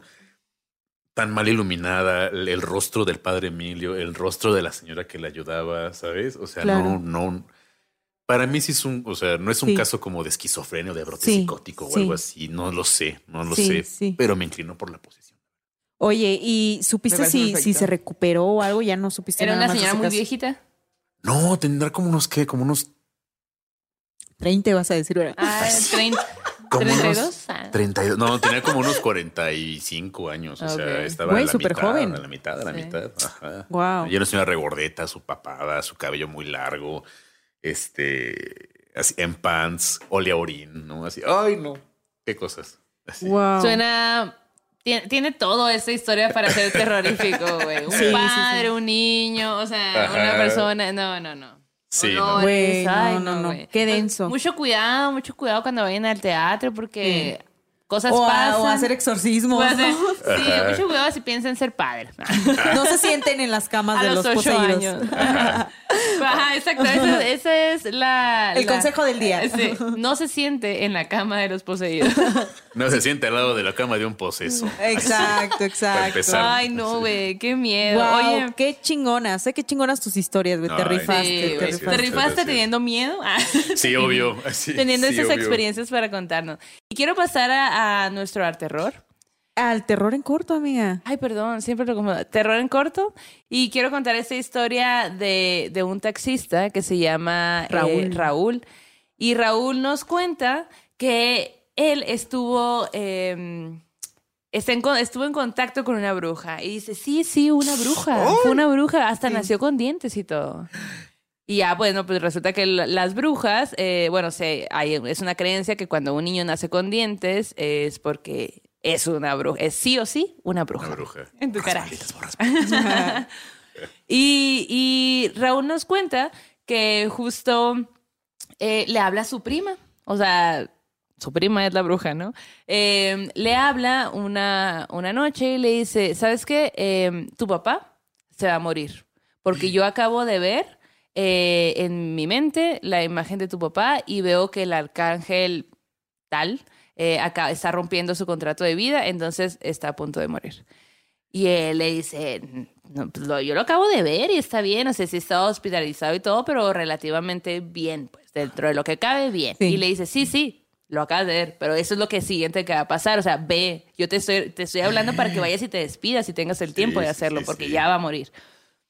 ¿Cómo crees? Y no sé qué. Pues entre que sí que no, decide ir a verlo, ¿no? Eh, Bajo, o sea, te marcan y te dicen eso, pues no, no vas a pensar en que seguro son tontas, no, o sea, vas y lo haces, Claro, ¿no? claro. Obviamente. Entonces va, lo hace, eh, eh, se, se logra pues como platicar con él, se despide y todo, y después su papá muere, güey. Güey. Y resulta que, o sea, su prima fue, la- fue quien le avisó de que, de que eso estaba por pasar. Imagínate, ¿tú qué harías, güey? Pues es que No. es un- ay, me, a mí me encantan los presagios de muerte, ¿sabes? O sea, de cuando Los sueñas presagios con de siento también, Sí, ajá. también, también, también. Sí, yo ¿no? soy muy. Sí, sí, sí. O sea, los presagios funestos son así como de que cuando iban a llegar los españoles, son para mí como que me Sí, vuelan siempre la sí, mente, güey, ¿no? Como sí. todo, eh, todas esas señales. Red flags. Ah, Ajá. red flags. que andamos en la época de las red flags, ¿no? O sea, como eran red flags de que se estaba acabando una época. Yo de, o, o como presagios de que o va a temblar. O de Ay, que, cuando los perros ladran, ¿no? Cuando los Cuando perros los perros ladran. ladran sin sentido, ¿no? O mis Sí. gatitos se erizan también, ¿no? Sin Sí. sentido. Ay, no. sí. Luego dicen que las palomillas, ¿no? Si ves estas palomillas en tu casa es porque alguien va a Ah, es muy de Sonora eso. ¿Ah, neta? Sí, de que siente una palomilla y se posa encima de la entrada de la puerta. o sea, de- Específicamente del- ahí. Ajá. Ah, ok. En la, en la entrada del cuarto de alguien es Ah. que algo culero le va a pasar. ¡Hala! Ah, ajá. Pues fíjate que a, a mí antier que regresé, bueno, esta semana que regresé de viaje, llegué a mi casa y mis gatos andaban súper estresados. Y entonces yo sí, ¿qué pedo? Y vi que había una palomilla gigante, güey, así en una de las paredes. Miedo, obvio piensas en eso, güey. Obvio yo estaba así de, "Mm, no quiero que nadie Sí. se muera. No, pero si es una pared normal, no pasa Sí, nada. si es en la entrada Ah, no, de no, una recámara o de o algo así, ahí sí, Sí. te No, me- pero sí hubo una muerte, güey. Sí hubo una muerte de decir. No es cierto. No matan animales. Sí, güey, porque, o sea, yo como que fui por la escoba y como que dije, Ah. vuela, sé libre, ¿no? Y como que intentó volar y se cayó. Y pues Molito, ¿no? Mi hermoso gatito, hábil, cazador, Cazador profesional. Comper. No, así, pasó ya un día, güey. Claro, al otro día. es- Fíjate, al otro día yo había tenido un día de mucha chamba y no había comido. Entonces llegué a mi casa y tenía que mandar notas y yo así me muero de hambre. Y de pronto escucho que el molito, uno de mis gatitos, empieza. Así súper excitado, güey. Así como. Sí. Y yo, ¿qué pedo? Y me espanté y salgo y traía la palomilla en la No, boca, güey. Torturándola estaba, güey. Pues la, la Molito. asesinó. Y la palomilla así. Molito, cuando veas esto, muy Sí. mal. No, lo- no, Sí. no los hagas sufrir. Güey, pero después pensé, si escuchó que no he comido, dijo, le voy a traer una palomilla a esta Ah. estúpida que no puede alimentarse a sí misma, ¿no? Bueno, mínimo le trajo una mí y no Claro. una cucaracha, güey. yo iba, yo iba a agarrar Maruchan, pero dije, bueno. Más o menos saben igual, Yanni. Entonces hice como que me la comí, le agradecí a mi gato y mi gato, cual Dios poderoso, Cámara, dijo, gracias. servida estás, humana, servida estás. Y pues murió, falleció, ten, ten, pereció. humana, sobrevive un día más. Sí, exacto, exacto. Pues Ay, dijo, no. no puede alimentarse la pobre, pues ni pedo, ¿no? Ay, Pero bueno, no, sí murió alguien. Y pasando a nuestro sueño macabro, pues ven, bandita, que estuve en, en las Oaxacas y en, y en el programa de la semana pasada les conté que fuimos a una comida en Guayapa y que pues se puso muy bueno el chisme porque me fui a comer con muchos amigos y resultó que allí estaban los papás de un amigo mío que se llama Omar, al que le mando muchos saludos y que es bien chido, la neta. Omar, qué rifado eres y café es bien rico. Pero bueno, eh, su papá, que se dedica al café también, se llama Jaime Hernández. Y Jaime Hernández nos contó, imagínate la mesa como con 15 personas, así empezó a llover en Guayapa, estábamos todos así tomando como que una cervecita mezcalito, súper rico, un tepestate delicioso, güey. Y entonces empezamos a contar las historias y el señor dice, pues a mí me, me han pasado algunas cosas, dice, ¿no? Pero estos, es de estos señores que tienen toda la magia a la hora de contar las historias. Ustedes ya saben a qué me refiero. Y entonces este, este, este señor empieza a contarnos que hace muchos años él fue, creo que a Costa Rica, a un viaje de trabajo. Él ya iba con su esposa, ¿no? Entonces eh, llegaron a un hotel porque iban a hacer como que un proyecto de no sé qué en esa región en la- a la que llegaron. Dice que les dijeron, ok, este es su hotel, van a llegar ahí, duermen ahí y al otro día a las 6 de la mañana vamos a irnos a hacer este como toda la chamba, ¿no? No que sí. Pero dice que cuando entran al hotel, en el, en, hay una parte en la que hay como que figuras de madera, como de personas, como con túnicas, Ay, como no. estatuas, Ajá. que estaban como que, como si vieran a quienes entraban, ¿no? Que había varias así paradas y que él sintió como muy pesada esa energía. Por supuesto que ¿No? sí, por supuesto como que, que sí. dijo, güey, qué Claro. pedo, ¿no? Y entonces como que no le prestó tanta atención, se va a dormir, eh, entra a su cuarto, todos se van a sus cuartos, ¿no? Él entra a su cuarto y de pronto, eh, al, al ir como que quedándose dormido, pues él empieza a escuchar que algo pasa en el baño y dice era un cuarto muy sencillo, baño pero el baño tenía un tragaluz, ¿no? Entonces yo empecé a escuchar ruidos en el baño y esto nos cuenta. McDonald's se está transformando en el mundo anime de McDonald's y te trae la nueva Savory Chili McDonald's Sauce. Los mejores sabores se unen en esta legendaria salsa para que tus 10-piece chicken wack nuggets, papitas y Sprite se conviertan en un meal ultra poderoso. Desbloquea un manga con tu meal y disfruta de un corto de anime cada semana. Solo en McDonald's. Badaba baba, go! En McDonald's participantes por tiempo limitado hasta agotar existencias. Hey, it's Kaylee Cuoco for Priceline. Ready to go to your happy place for a happy price? Well, why didn't you say so? Just download the Priceline app right now and save up to 60% on hotels. So, whether it's Cousin Kevin's Kazoo concert in Kansas City, go Kevin, or Becky's Bachelorette Bash in Bermuda, you never have to miss a trip ever again. So, download the Priceline app today. Your savings are waiting. Go to your happy place for a happy price. Go to your happy price, Priceline. Y, y cada vez escucho más ruido y más ruido, ¿no? De tal manera que, que logro escuchar que, que quitan esa tapa y que alguien ya se está deslizando por, por, por esa, por esa parte, ¿no? En la tapa del Y clarito escucho cuando se... No era muy alto, pero cae, cae la persona, ¿no? Y este... Y sigo escuchando, ¿no? Y, y yo así, así como sin respirar y escucho que abre el, el picaporte del baño y lo empieza a abrir y va a entrar a, la habitación. Cuando enseguida estaba la cama donde yo estaba acostado. Y siento que ya da un paso, ¿no? Y viene hacia mí. Yo y logro, en la angustia, en la desesperación, logro gritar y agarrar como arma un zapato, ¿no? Y en ese momento que ya sentía que estaba aquí, grito, ¿no? Pero no tenía nada en la mano, no tenía el zapato, nada, simplemente desperté y grité, ¿no? Y pues no había nada. Con todo y miedo me levanto y voy este y veo el baño estaba bien, ¿no? O sea, está soñando, ¿no? No pude dormir. Estuve la mayor parte del día ahí, este, de, la, de la noche, sentado, porque además teníamos que levantarnos a las 6 de la mañana, porque a las 7 teníamos que estar es, haciendo un informe, ¿no? Presentando un informe. Y bueno, pues ya. Dije, bueno, pues fue un. ¿Cómo se dice eso cuando.? Una parálisis. Una pase. es- sí, ¿no? Se le subió el muerto. casi. Algo así, ¿no? Antes, antes decíamos así. ¿no? Y eso. Parálisis.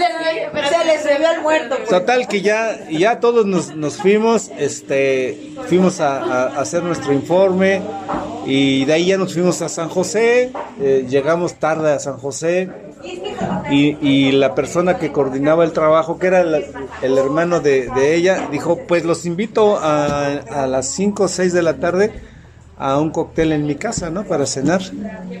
Nos dejaron en nuestro hotel, nos bañamos y ya fuimos a esa hora, ¿no? O sea, ya pasado, ya había pasado todo un día, ¿no? Ya estábamos ahí, este, pues tomando un- una bebida y ya más relajados, hablando de que el trabajo salió bien y empezamos a platicar, ¿no? Y que les digo, como ahora, ¿no? Oigan, les voy a contar lo que me pasó anoche, ¿no? Y todos así, ¿en serio? Pero qué desmadre traías, me dice la- una muchacha que estaba enfrente, que tocó enfrente de mí. Si, si toda la noche estuviste golpeé y golpeé. No, le digo, yo me quedé sentado, en- yo me quedé sentado en mi cama, ¿no? Y dice otro que estaba a un lado de ella, dice, pero yo escuchaba que eras tú, que alguien, que y, y el que estaba acá, y es que yo cerré la puerta, dice, porque la querían abrir y yo toda la noche me la pasé empujada. O sea, que a todos nos pasó lo mismo, ¿no? Ah, todo el mundo sintió lo mismo. Todo el mundo tuvo una experiencia sobrenatural esa noche. What? Ajá. Y entonces él dice, güey, nunca supimos qué fue específicamente, pero desde que llegamos al hotel sentimos que había una vibra muy pesada, muy densa, ¿no? Qué miedo. Sí, no. Los hoteles también hay historias, historias de ángeles Claro, ahí, a cabrón. Ajá. Sí, Sí, no, si qué denso. tienen alguna Sí, historia sí. de un hotel, No. ahí, Oye, pero imagínate que sientes que alguien está entrando por el pichi tragaluz del No, baño, no, y güey, el hecho luego- de que muevan, ay, no. Sí, no, no, no, Que no, muevan no. ahí la, ay, no, no, no. Ay, no, no. Qué cabrón, pero bueno, muchas gracias por contarnos ese- esta historia y perdonen el ruido, pero pues había mucha banda allí escuchando claro, historias claro. sobrenaturales. Digamos que es un repor- rep- reportaje sobrenatural. Ah, reportaje Una sobrenatural. nota sobrenatural. Y aparte, yo me imagino como estar ahí de que en la noche oscura y pues súper incómodo todo, ¿no? Así súper incómodo, y no puedes dormir, estás escuchando, pero no te vas a animar a abrir. O sea, es incómoda toda la situación. Así, sí, no, no, no. Sí. Oigan, y hablando de cosas incómodas, eh, quiero, quiero pasar ahora sí al al terror. Sí. Y quiero hablarles de Heinrich Boll, o Ball, porque es alemán. Y que, que justo era una persona, pues, un hombre sumamente incómodo para los alemanes, ¿no? Y mira que en- en- es, él, él fue un gran escritor. Y dentro de, de lo que él escribía, él hablaba mucho de la guerra de los nazis, de todo lo que le había tocado vivir a él, ¿no? Él nació en Colonia en 1917 y eh, pues básicamente este personaje es una figura muy emblemática de, de la posguerra.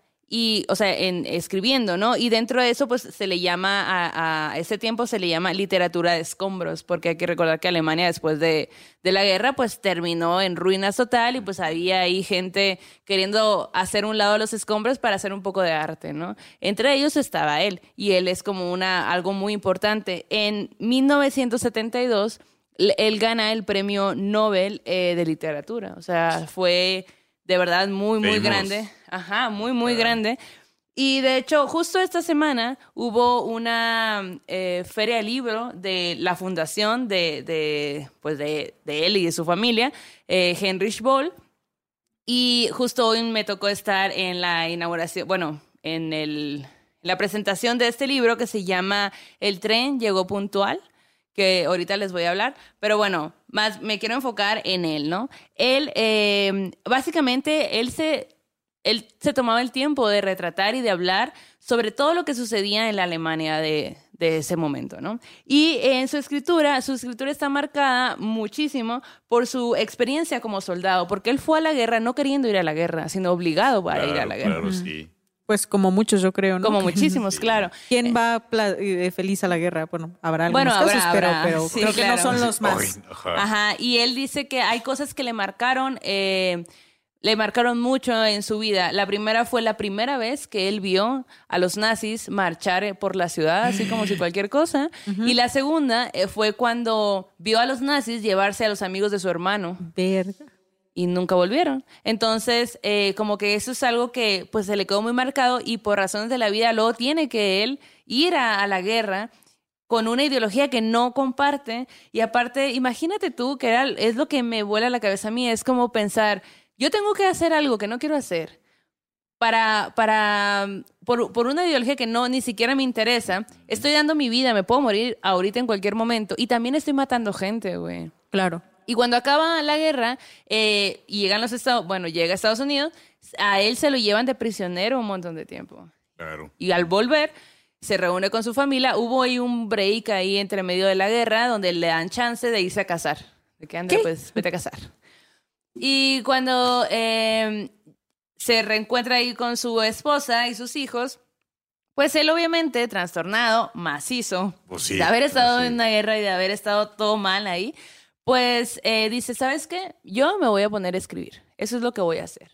Entonces se pone a escribir y, pero, y todo bien, pero también, o sea, obviamente en, en ese momento en Alemania no era como, ay, vamos a pagarte un montón de dinero por escribir, o sea... Becario. Bueno, también ahora creo que es un poco similar, ¿no? No ha cambiado mucho, Creo ¿no? que, ca- que haya cambiado mucho eso.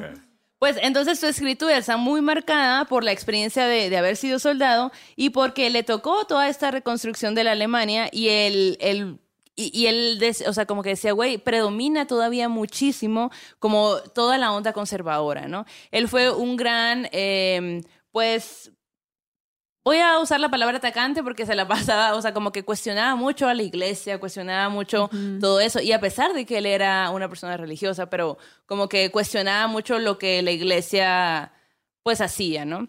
Entonces, eh, era una persona muy incómoda en Alemania porque nunca se callaba.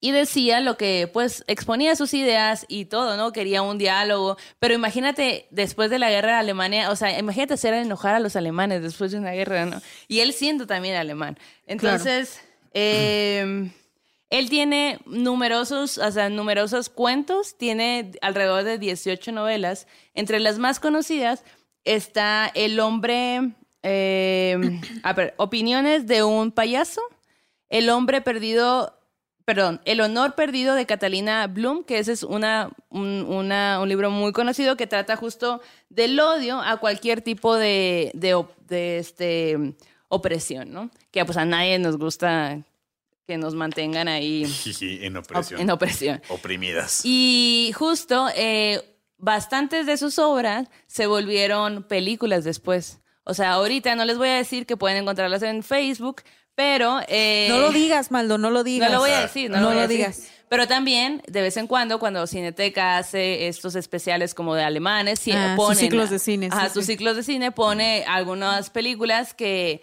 que justo están basadas en los libros de Henry Sport. Órale, ¿como cuál, güey? Pues, por ejemplo, eh, el, el El honor perdido de Catalina Bloom es una de las Esa es como más. película. Ajá, sí. El pan, eh, el pan de los años mozos, esa es otra. Opinión de un payaso, historias de Navidad, Alemán en otoño. O sea, hay un montón de películas. Opinión de un payaso que se aparece en un teatro de Sonora. Wow. Está basada en su historia. Hicimos todo este programa para llegar a eso. Volvamos a Hermosillo, a Sonora, más bien, Vamos a que en Sonora. Hermosillo, güey. Ay, no.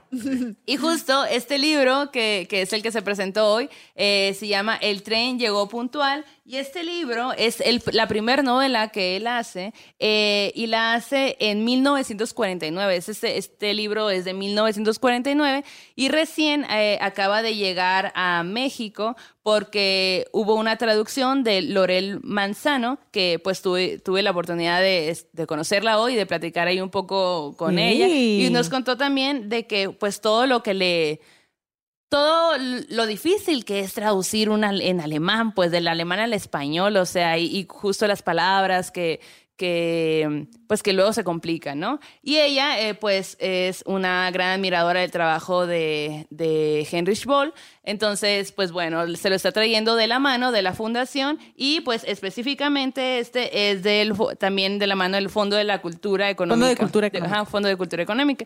Entonces está este libro que pues está muy interesante porque se trata de, de Andreas, que es un soldado alemán que viaja hacia el frente oriental polaco. Y entonces el libro te como que te relata cómo es que todo lo que va viviendo él, ¿no? Y cómo su fe, pues de, de querer que las cosas funcionen a su favor y cómo, cómo no pasa nada y él está siempre, a pesar de que reza y todo, pues constantemente sintiendo que la muerte llega en la siguiente parada, pues, ¿no? Entonces, vez. más o menos de esto va este Justo hablando libro. de los presagios. ¿no? Sí, exacto. Hablando de los presagios. Sí, sí, sí. Entonces, está este Wow. libro, este libro eh, lo pueden encontrar pues eh, en el fondo.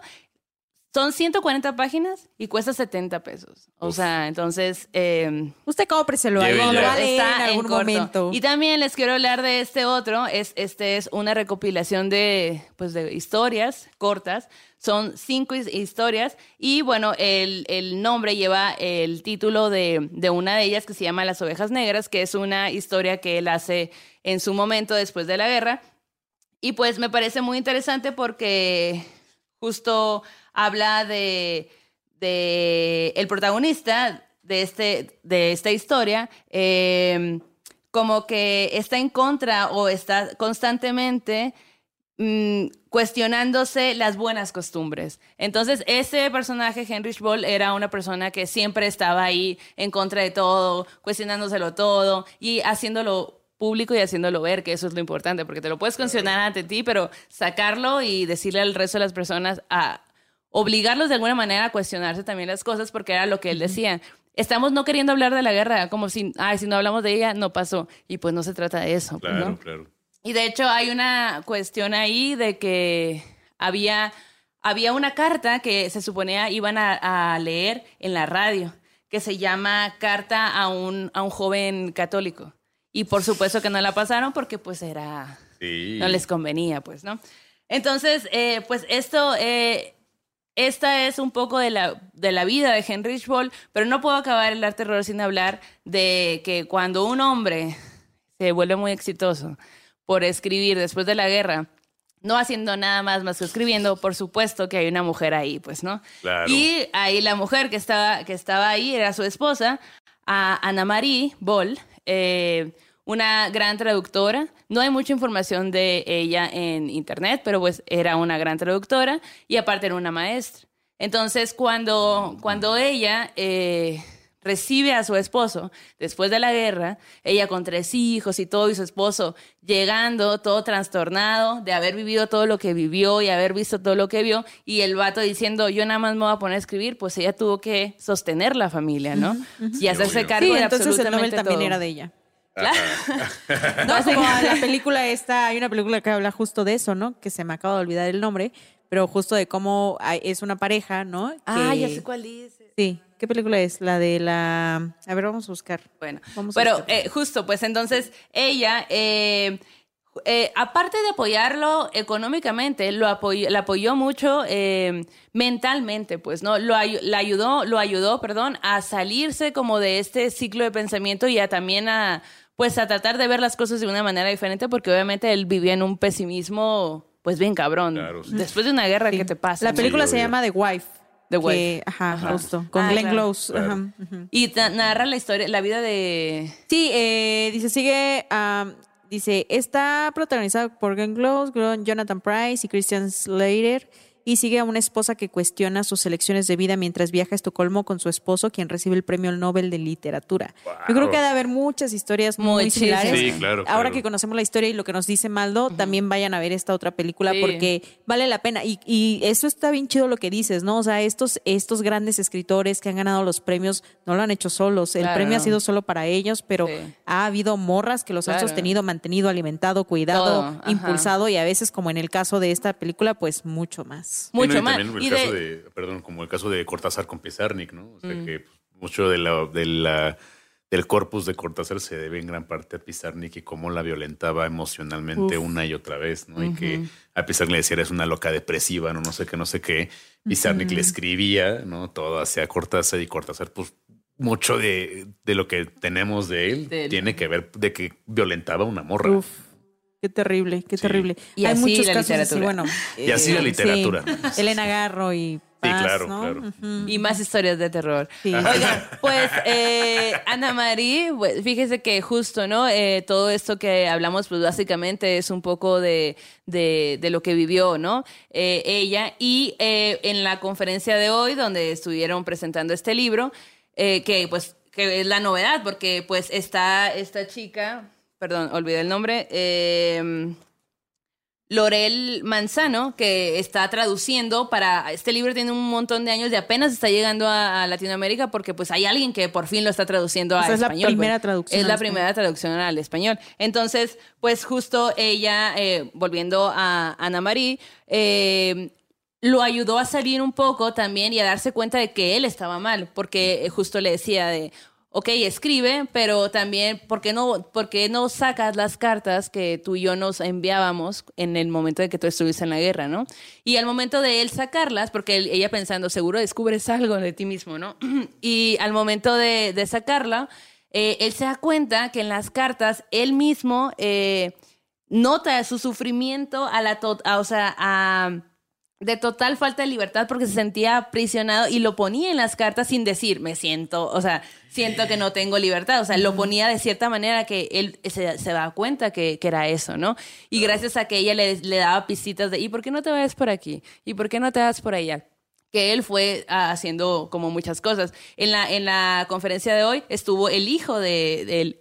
Ahora solo viven dos, dos, dos de sus hijos y uno de ellos estaba ahí en la conferencia en un Zoom y hablaba, ¿no? De que mi mamá fue como la cabeza de la casa que, o sea, el libro... De ella es este- el premio, de ella es. Ajá, Claro, sí. justo, dice, eh, cuando yo nací, cuando mi papá estaba escribiendo este libro, el tren llegó puntual. Y, y él cuenta, ¿no? Mi mamá era la que estaba haciendo todo este show. Entonces, eh, justo como pues ella era traductora, eh, le, le pedía a él que, que este, le pedía como que, oye, pues ayúdame, ¿no? Ayúdame a traducir y todo. Y él pues lo hacía. Sí, y- pero pues no era su trabajo, o sea, como que no era como que él no lo veía, ay, ya me voy a dedicar a eso. Él quería seguir escribiendo y era todo lo que hacía.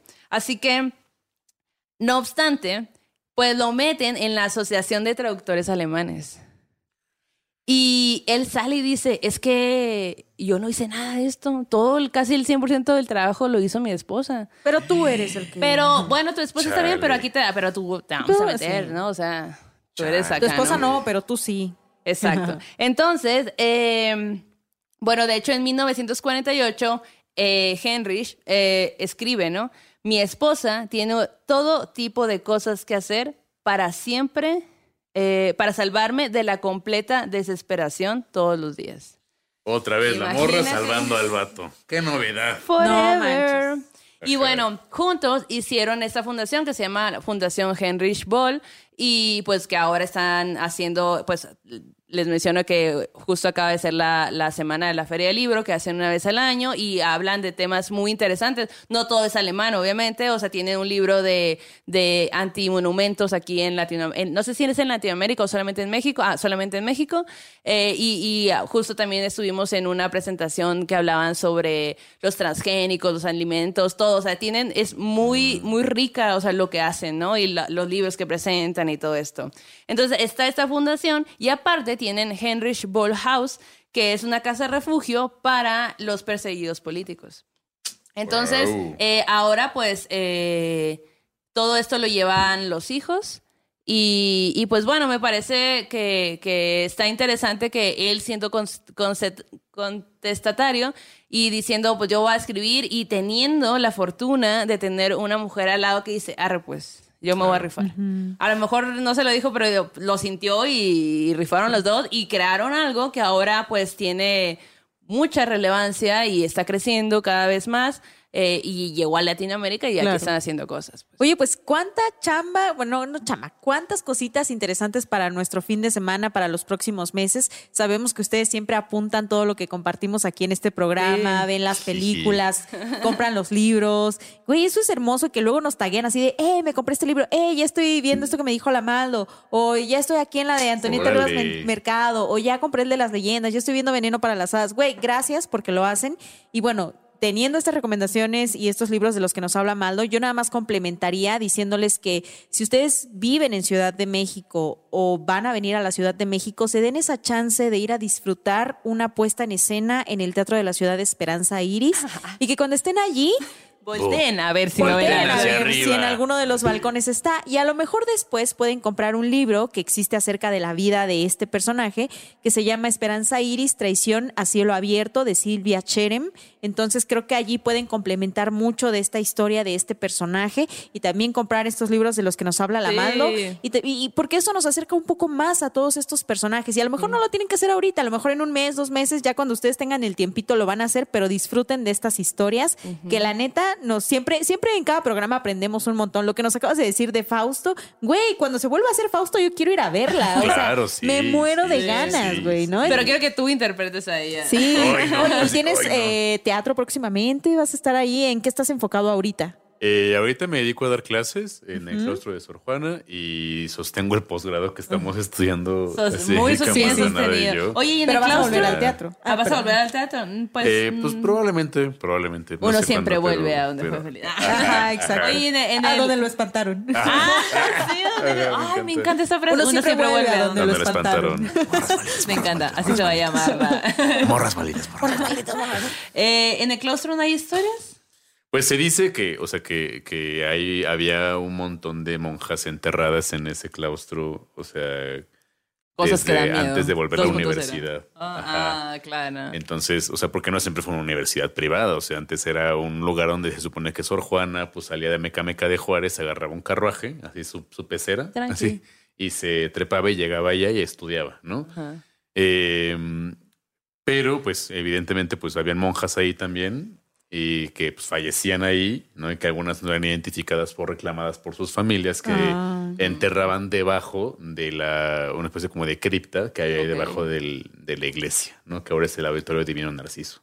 Y ahora hay un montón de monjas rezando por ti. Ah, Ajá, se le aparecen ajá. un montón de monjas. Cuando, Se dice, cuando se da dice. clases se escucha que rezan a lo lejos. Oh. Ay, no, qué miedo. Eso da Imagínate, imagínate. eso. Oye, Diego, pues muchas gracias por venir. Ay, no, gracias, a Gracias. ustedes. gracias a Soy muy fan de tu voz, aparte. Gracias, Güey, tienes una gran Tiene una gran voz. Gracias, gracias. Ush. A ver, ¿tienes miedo? Ah. ¿Tienes miedo? sí tengo, Sí güey. tengo.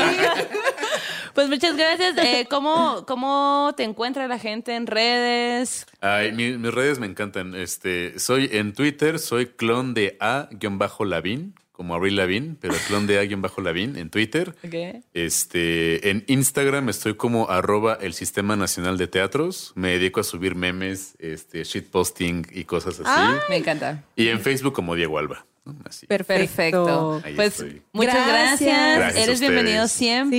Sí. Gracias, gracias. Qué grandes historias. Seguramente ustedes lo disfrutaron tanto como nosotras. Gracias por habernos acompañado. Ojalá que no sea la única Sí, que no. tengamos Ojalá. una Ojalá que te pasen más Claro, cosas para que vuelvas. Sí, claro, cuando quieran, cuando quieran. Me encantó Que, todo. que ahí quedó el tema guardado de las drags eh, que nos los Ah, tienes que contar. Sí, sí, sí. Será Bueno. para la próxima. Sí. Pero bueno, también gracias a ustedes que comparten, que durante los programas en vivo nos mandan los superchats. No tienen idea de cómo nos llena eso y nos ayuda a seguir haciendo este proyecto. Que la neta, nosotras lo estamos haciendo solas, ¿no? La neta, nosotras estamos haciendo toda esta chamba como podemos, en, en los tie- ah, sacando tiempo de donde no tenemos. Ay, pues sí. La Maldo se rifa con la edición, el Roberto acá en la producción. Agradecemos que ustedes sean parte de esto y que lo compartan con toda su banda, porque eso es lo que nos motiva a seguir haciéndolo y a seguir claro, creciendo. claro. Sí, claro. Así que por favor, suscríbanse, denle like, comenten, siempre les contestamos, siempre tratamos de contestarles en los tiempillos que tenemos por allí y mándenselo a todos para que podamos llegar a más gente y contar más historias. Mándenos sus historias a morrasmalditas.gmail.com y es así como cerramos este círculo. Vayan con su dios, diosa, dioses santos de preferencia, que este aquelarre ha terminado. Hasta la próxima. Ya.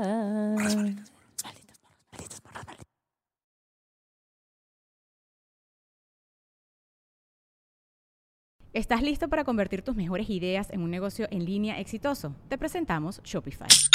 Tal vez no lo sabías, pero nuestro podcast More Than Mamis es un negocio y lo empezamos por supuesto para desahogarnos y hablar sobre la maternidad, no para convertirnos en expertas de ventas y del e-commerce. Así que sí, necesitábamos ayuda para vender nuestro merch y poner en marcha nuestra tienda. ¿Y cómo suena con Shopify? Llegó otra venta. Shopify es la plataforma de comercio que está revolucionando millones de negocios en todo el mundo. Ya seas un emprendedor desde tu casa o desde donde sea, Shopify es la única herramienta que necesitas para iniciar, administrar y hacer crecer tu negocio sin dificultades. Con Shopify puedo gestionar pedidos, envíos y pagos desde cualquier lugar, brindándote toda la información y estadísticas de tus ventas al detalle. Regístrate para un periodo de prueba con tan solo un dólar al mes en shopify.com barra sonoro, todo en minúsculas. Ve a shopify.com barra sonoro para llevar tu negocio al siguiente nivel. Shopify.com barra sonoro. Lucky Land Casino asking people what's the weirdest place you've gotten lucky? Lucky? In line at the deli, I guess? Aha, in my dentist's office. More than once, actually. Do I have to say? Yes, you do. In the car before my kids' PTA meeting. Really? Yes. Excuse me, what's the weirdest place you've gotten lucky? I never win and tell. Well, there you have it. You can get lucky anywhere playing at LuckyLandSlots.com. Play for free right now. Are you feeling lucky? No purchase necessary. Void where prohibited by law. 18 plus. Terms and conditions apply. See website for details. O'Reilly Auto Parts puede ayudarte a encontrar un taller mecánico cerca de ti. Para más información, llama a tu tienda O'Reilly Auto Parts o visita oreillyauto.com. O'Reilly Auto Parts.